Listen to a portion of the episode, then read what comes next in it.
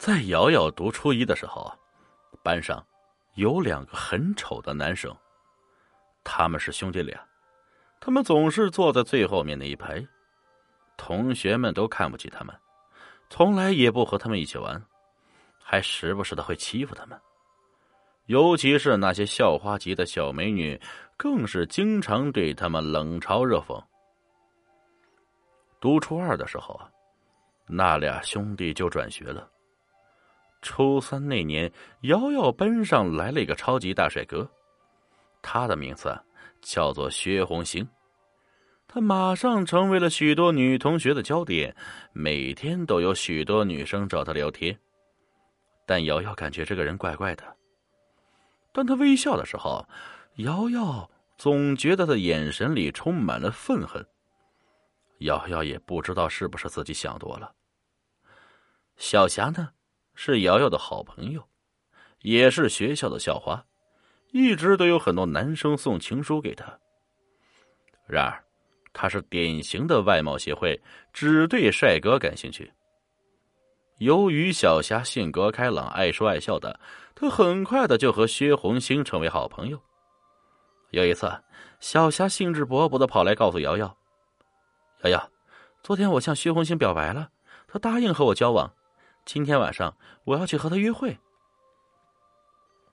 瑶瑶一听到他的好消息，有种莫名的不安。第二天早晨，班长宛如打电话给瑶瑶：“瑶瑶。”快来学校吧，学校里死人了，发现了一具女尸。瑶瑶挂上电话，赶忙以最快的速度冲向学校。来到事发现场之后，才发现女尸并不是小霞，这才让瑶瑶放心了一点。但是死去的那个女生，也是样貌出众，是学校的啦啦队队长。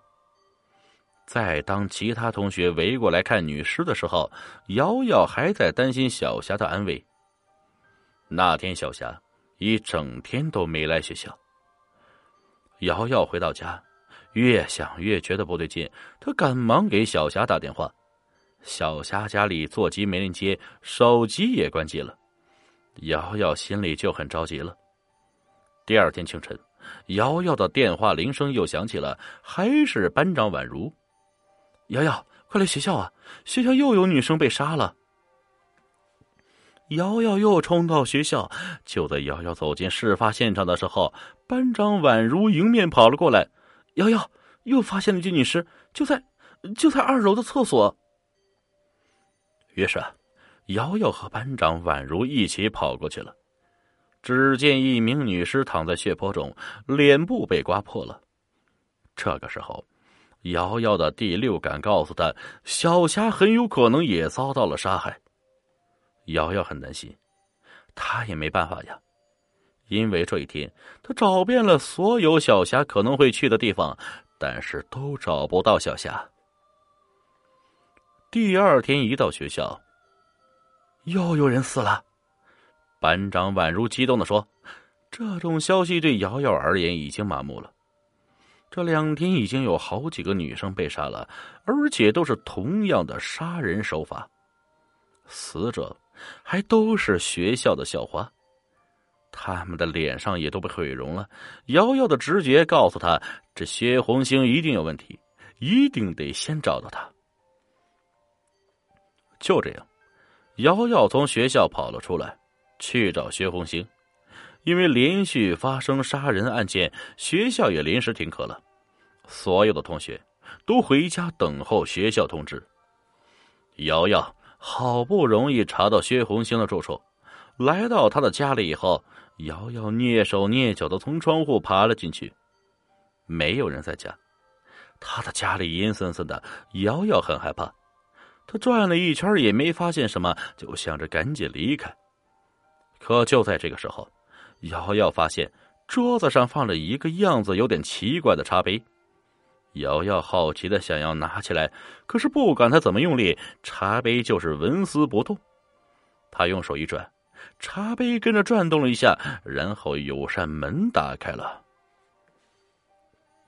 瑶瑶快步走了进去，走进门之后，他被吓得瘫软在了地上。只见小霞被绑在墙上，已经被折磨的不成样子，也没有了呼吸。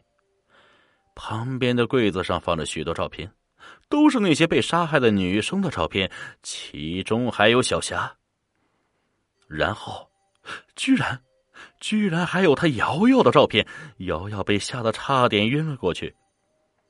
突然，又从旁边的柜子里发现了一个文件，这是一份整容知情书。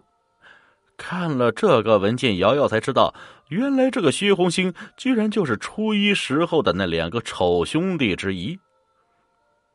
原来，原来他是回来报仇的。瑶瑶心里越想越害怕，她愣了一会儿，回过神之后，她想打电话报警，却发现自己来的着急，没带手机。这个薛红星的家里也没有安装座机。他打算把这一切先去告诉班长宛如，让宛如打电话去报警，因为班长宛如对这些案件也很关注。瑶瑶快步跑去班长宛如的家里，宛如正在上厕所呢。瑶瑶就快速的把事情的经过跟班长说了一遍，然后啊，拿起电话报警，却发现桌子旁边有一份文件。瑶瑶拿起来看，是一份变性手术知情书。看完了文件，瑶瑶才明白，原来班长宛如就是之前丑兄弟的另外一个人。宛如和薛虎行就是当初的丑兄弟。瑶瑶现在知道他们为什么要杀那些女孩了。他们之前的长相一直被当成笑柄，被无情的讽刺讥讽。他们是回来报仇的。瑶瑶回过神来，刚要转身逃走，只见薛红星站在门口，阴森森的盯着他。